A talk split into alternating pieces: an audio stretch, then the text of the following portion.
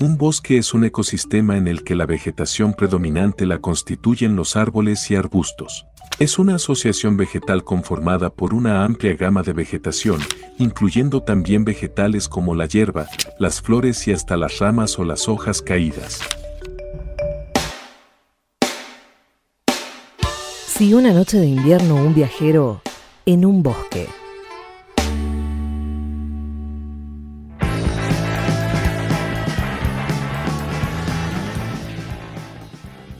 Para arrancar este camino por el bosque, qué mejor que arrancar con el viejo Antonio Dalmaceto, comenzando con su libro Bosque. Así arranca.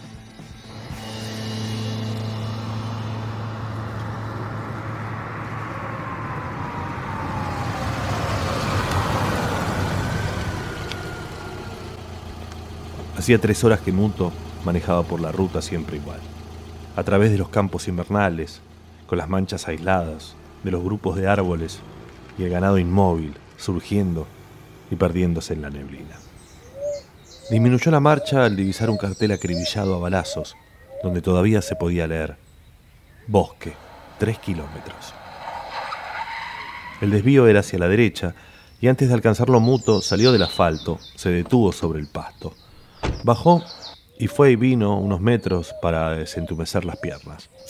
Encendió un cigarrillo, el último delatado, y fumó, recostado contra el auto. Un sol pálido acababa de romper las nubes. La neblina se estaba disipando y pudo ver, frente a él, la mancha clara de las casas de bosque y el campanario en el medio. A pocos metros de la ruta comenzaba a bajar el terreno hasta formar una hondonada cubierta de arbustos. La hondonada tendría unos 100 metros de ancho y moría contra un terraplén donde corrían las vías del ferrocarril. A esa altura las vías describían una larga curva. Había un gran silencio. Y en la llanura y en el aire, el único movimiento fue el de la bandada de pájaros oscuros que se elevó y luego se eclipsó junto a una laguna. Muto oyó el silbato mucho antes de divisar el tren. Después el tren asomó en el extremo de una hilera de eucaliptos. Avanzaba muy lento. Era un carguero. Por el camino que venía del pueblo apareció una moto. Dobló hacia donde estaba Muto y pasó por la mano de enfrente. Disminuyó la marcha, cruzó la ruta y se detuvo a unos 50 metros. La locomotora se fue perdiendo a medida que avanzaba la curva. Algunos de los vagones llevaban ganado. Abajo en la hondanada, dos hombres se irguieron entre los arbustos y corrieron hacia el tren. Se detuvieron y parecieron dudar. Uno señaló con el brazo levantado. Treparon al terraplén y luego a un vagón. Ambos llevaban sogas colgadas desde el cuello. Se ataron por la cintura a los barrotes para tener las manos libres. Habían elegido un vagón de animales chicos, terneros, novillitos. Ahora la marcha del tren se había vuelto todavía más lenta. Los dos hombres amarraron uno de los animales contra los barrotes. Primero le aseguraron la cabeza, después le dieron varias vueltas de soga alrededor del cuerpo y finalmente le sujetaron las patas. Ahí. Ahí cada uno sacó un cuchillo y comenzaron a cortar y arrancar grandes pedazos de carne. Los iban arrojando al costado de las vías. Trabajaban rápido. El animal mugía desesperado y se esforzaba inútilmente por huir de los tajos. De tanto en tanto volvía a sonar el silbato. También el vagón desapareció en la curva, llevándose a los dos hombres, y solo quedaron el lento deslizarse del tren gris y la gran queja del animal herido bajo el cielo. La moto partió y Muto la siguió con la mirada hasta que se diluyó en el paisaje quieto y vacío. Después de algunos minutos, los dos tipos regresaron. Venían caminando sin apuro, hablaban, se detenían para recoger los trozos de carne y colocarlos dentro de una bolsa de arpillera. Llegaron al lugar donde habían salido y desaparecieron entre los arbustos más altos. Inmediatamente surgió una columna de humo y Muto supo que habían encendido fuego para cocinar. Al fondo de la ruta apareció de nuevo el motociclista. ahora a poca velocidad. Pasó junto a Muto y giró la cabeza para mirarlo. Entonces Muto advirtió que era una mujer. Tenía el pelo cortado casi al ras y una cara fuerte. Frente alta, pómulos marcados. Le gustó esa cara. La moto dobló hacia el pueblo. Muto se metió en el auto y poco después pasó bajo un arco de cemento con una inscripción que decía, Bienvenidos los que llegan a bosque.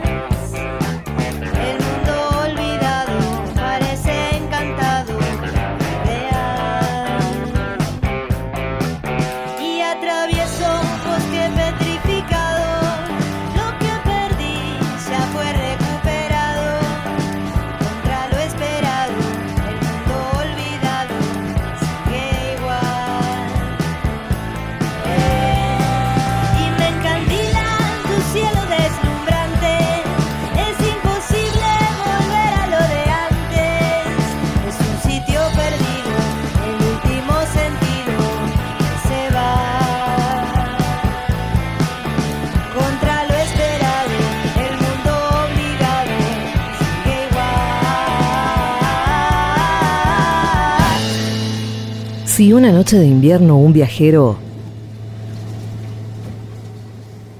en un bosque.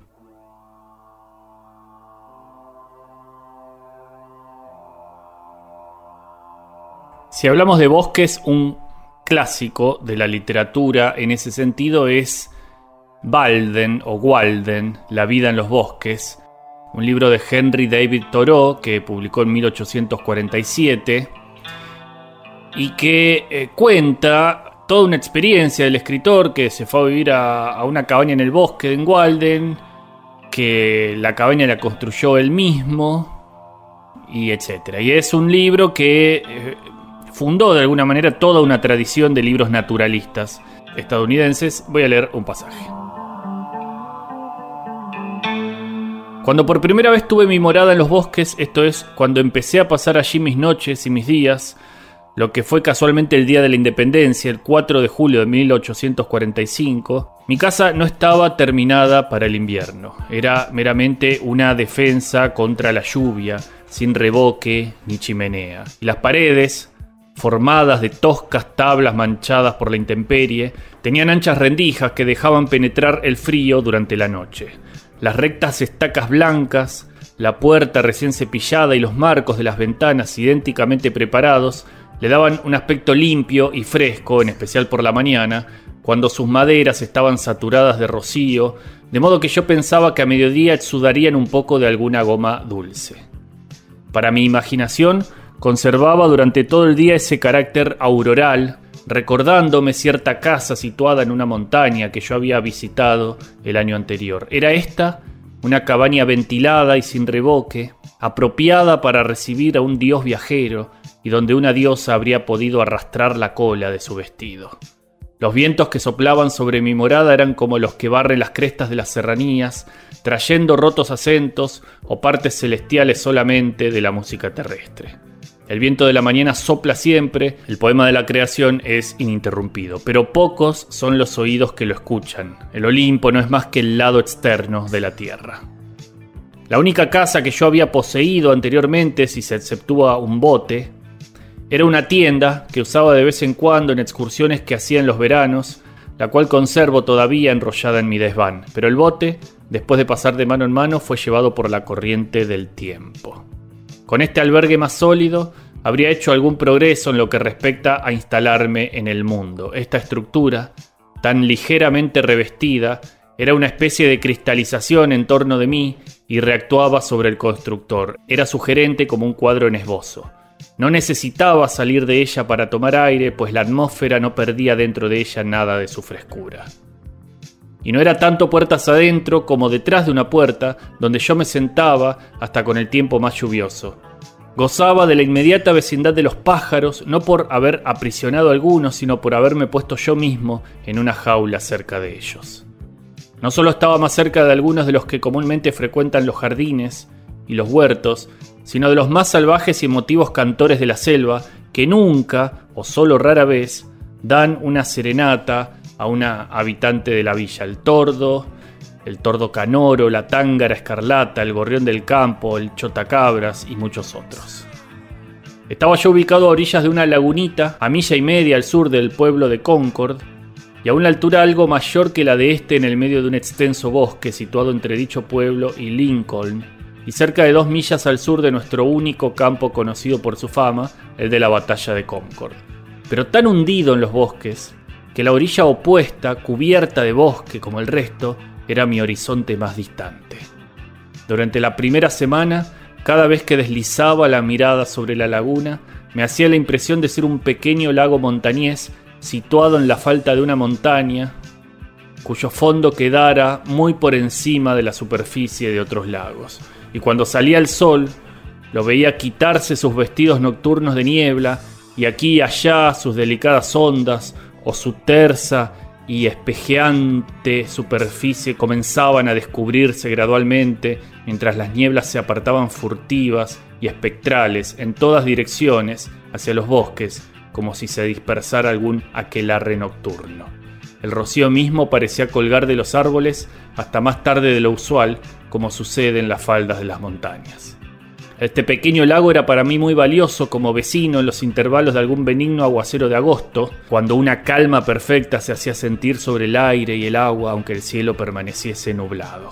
Al promediar la tarde reinaba la serenidad del anochecer y el tordo cantaba por los alrededores y se lo oía de una orilla a la otra. Un lago así nunca está tan tranquilo como en un tiempo semejante, y siendo la clara porción del aire que se cierne por encima de él poco profunda y oscurecida por las nubes, el agua llena de luz y de reflejos se convierte en un cielo mucho más bajo y por ello mismo más importante que el otro. Desde la cumbre de una colina cercana donde los árboles habían sido recién talados, ofrecíase hacia el sur una vista hermosa por sobre el lago, a través de una ancha entrada entre las colinas que en esa parte forman la orilla.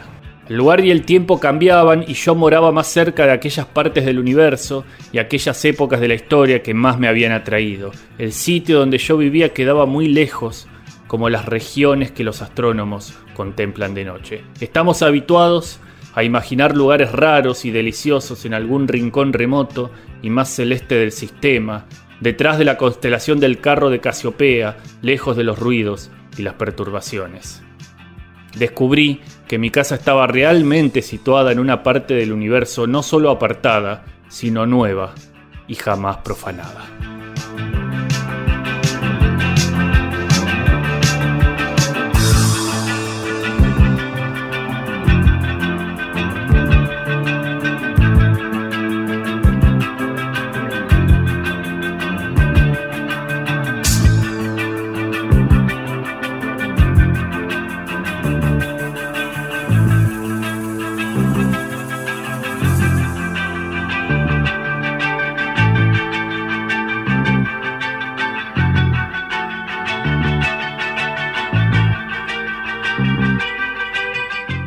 Si una noche de invierno un viajero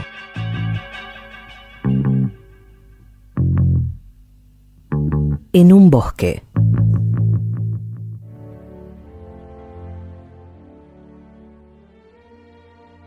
Ahora Gaby va a leerles un fragmento de El nombre del mundo es bosque, de Úrsula K. Le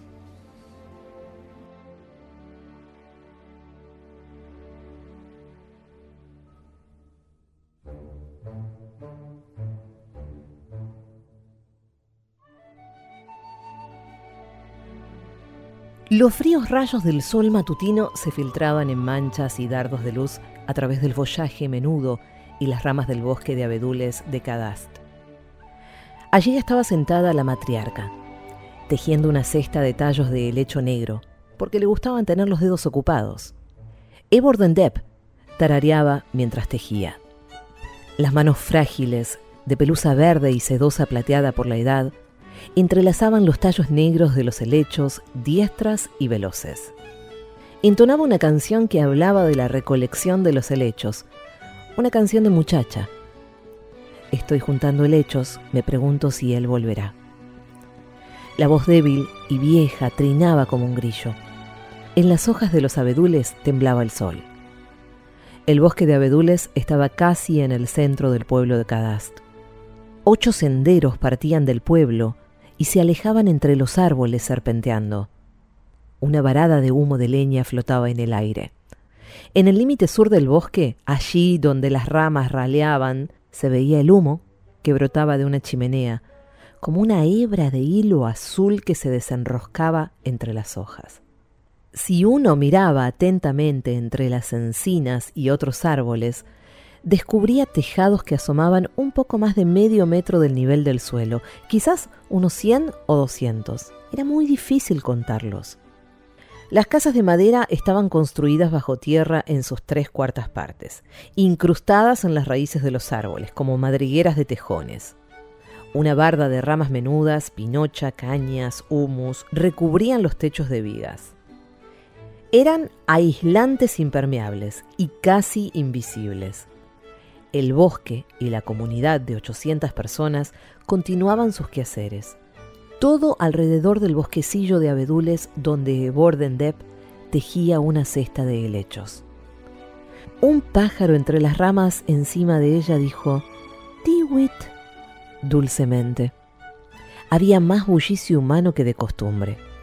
Sin embargo, las voces que llamaban aquí y allá y el parloteo de las mujeres que se bañaban o de los niños que jugaban a la orilla del arroyo eran menos fuertes que el canto de aves y el zumbido de los insectos en la mañana y los susurros del bosque vivo del que el pueblo era solo un elemento. Una muchacha llegó súbitamente, una joven cazadora del color de las hojas pálidas del abedul. Mensaje hablado de la costa sur, madre, dijo. La mensajera está en el albergue de mujeres. Mandala aquí cuando haya comido, replicó con dulzura la matriarca. Pero era el rostro de la muchacha lo que Bordendep observaba. Resplandecía en esa penumbra inquieta, con piedad y terror, con adoración. Tolbar escapó, veloz como una flecha. Poco después, dos de las ancianas llegaban con la mensajera, avanzando en fila, silenciosas por el sendero moteado de sol. Ebordendep levantó la mano, imponiendo silencio. La mensajera se tendió inmediatamente en el suelo y descansó. Tenía la piel verde, con vetas pardas, manchada de sudor y polvo. Venía de muy lejos y había corrido mucho. Las ancianas se sentaron en los sitios soleados y se quedaron muy quietas, como dos viejas piedras verde grises, de ojos vivos y brillantes. La matriarca dejó a un lado su labor a medio terminar y dijo, Ahora sé bienvenida, mensajera, y habla. La mensajera se puso de pie, saludó a Ebordendep con una inclinación de cabeza y habló.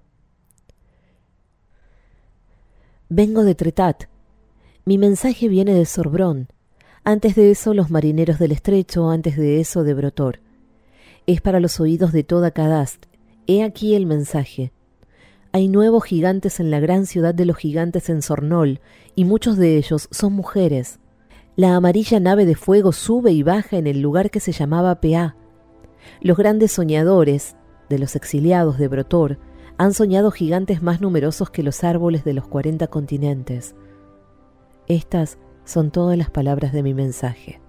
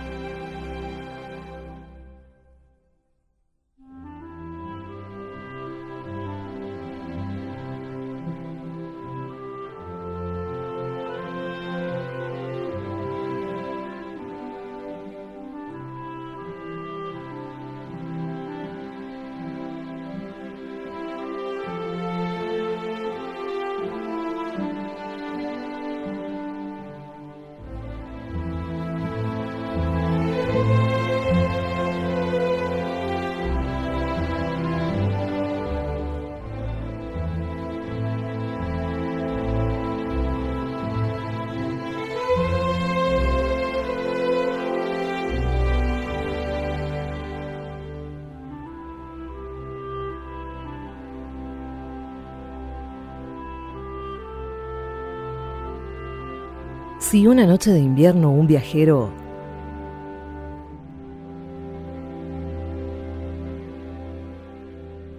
bosque.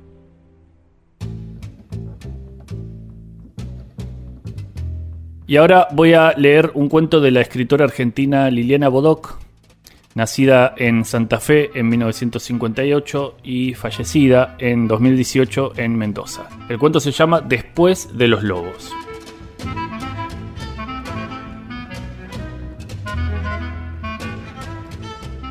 Andan los lobos en manadas, su ferocidad va delante de ellos y detrás van sus sombras estiradas por el último sol del atardecer. Primero la ferocidad, después los lobos, después las sombras. Las manadas recorren los caminos del bosque. El bosque que los conoce bien sabe que se acerca una muerte, porque los lobos tienen hambre, un hambre enorme y antigua, tal como si jamás hubieran comido ni ellos, ni sus padres, ni sus abuelos. Con las orejas alertas, los hocicos entreabiertos y los colmillos en su sitio, la manada va en busca de su presa. Pero, si no hay pero, no hay cuento, pero a veces las cosas cambian, se sacuden. Hace tiempo y más tiempo, en la gran manada de los lobos del mundo comenzó a suceder algo extraño. Por aquí, por allá, en este bosque y en aquella pradera, nacieron algunos lobos que no quisieron, no supieron, no pudieron ser iguales a todos. Entonces, lentamente comenzaron a cambiar sus costumbres. Un día dejaron de mirar la luna y empezaron a mirar con curiosidad las luces de los fuegos que encendían los hombres.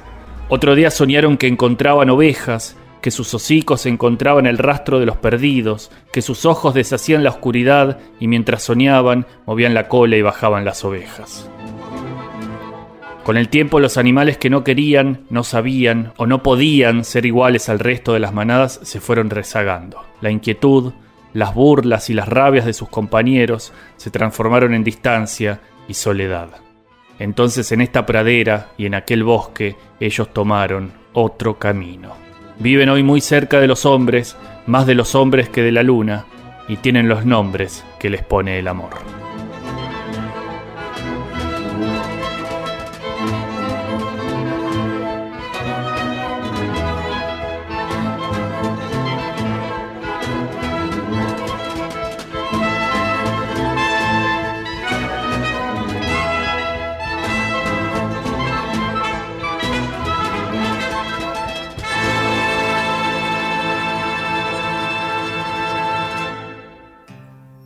Si una noche de invierno un viajero en un bosque.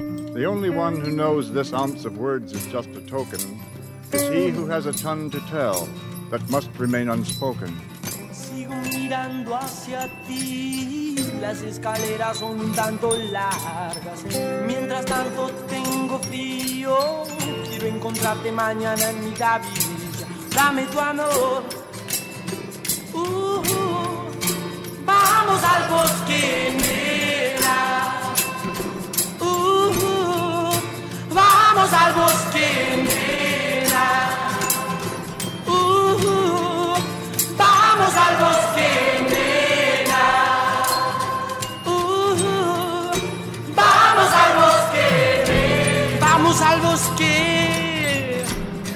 Al bosque, yeah, yeah, yeah, yeah, yeah.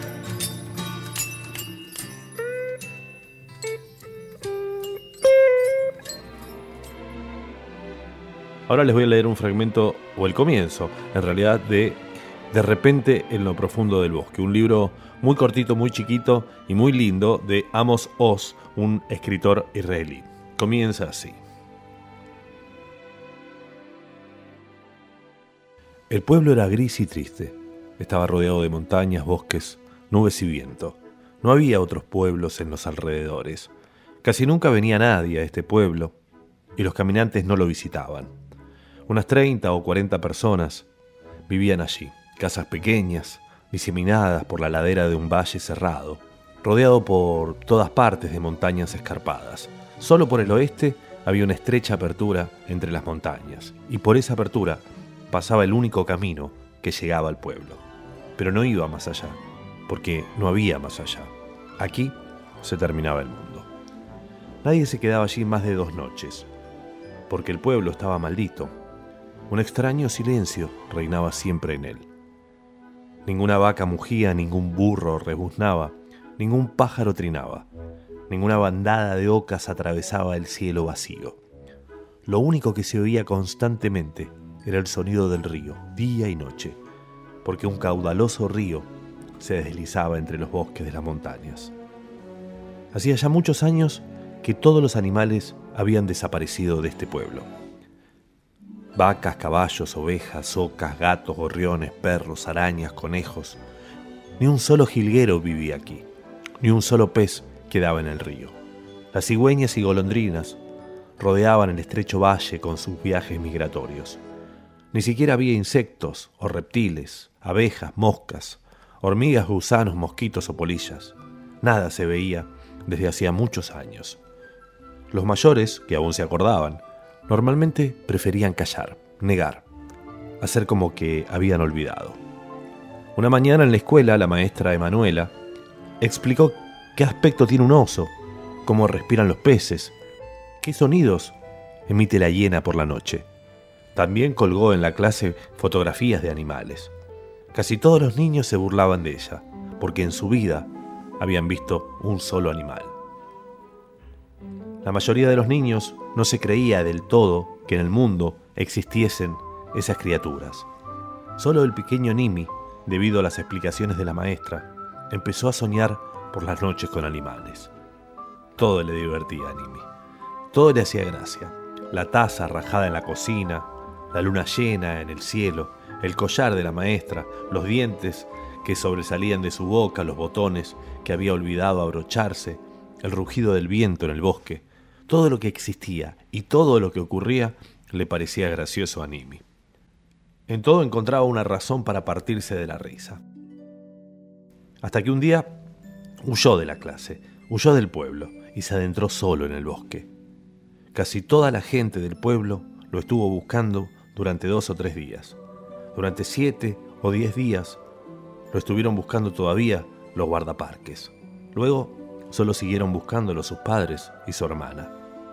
Volvió al cabo de tres semanas, delgado, sucio, arañado y magullado, pero relinchando de entusiasmo y alegría. Y entonces el pequeño Nimi continuó relinchando y ya no volvió a hablar. No dijo ni una sola palabra desde que volvió del bosque. Solo deambulaba descalzo y harapiento por las calles del pueblo, moqueando y enseñando los dientes y el pozo que tenía entre los dos dientes de adelante, correteando entre los patios traseros, trepando a los árboles, a los postes y relinchando todo el rato, mientras el ojo derecho le lloraba a causa de una alergia que tenía en el ojo. Era totalmente imposible hacerle volver al colegio sobre todo a causa de la relinchitis. Al salir de clase, los niños relinchaban a propósito para hacerle relinchar a él. Lo llamaban Nimi, el potro. El médico confiaba en que se le pasaría con el tiempo. Tal vez allí en el bosque se había tropezado con algo que le había asustado o impresionado y ahora tenía relinchitis. Cuando los niños le echaban con burlas y le arrojaban piñas y cáscaras, el pequeño Nimi escapaba relinchando, trepaba a las ramas del árbol más cercano y desde allí, desde la copa, volvía a relincharles con un ojo lloroso y unos exagerados dientes incisivos. Y a veces, desde el pueblo, incluso a mitad de la noche, parecía oírse a lo lejos el eco de sus relinchos en la oscuridad.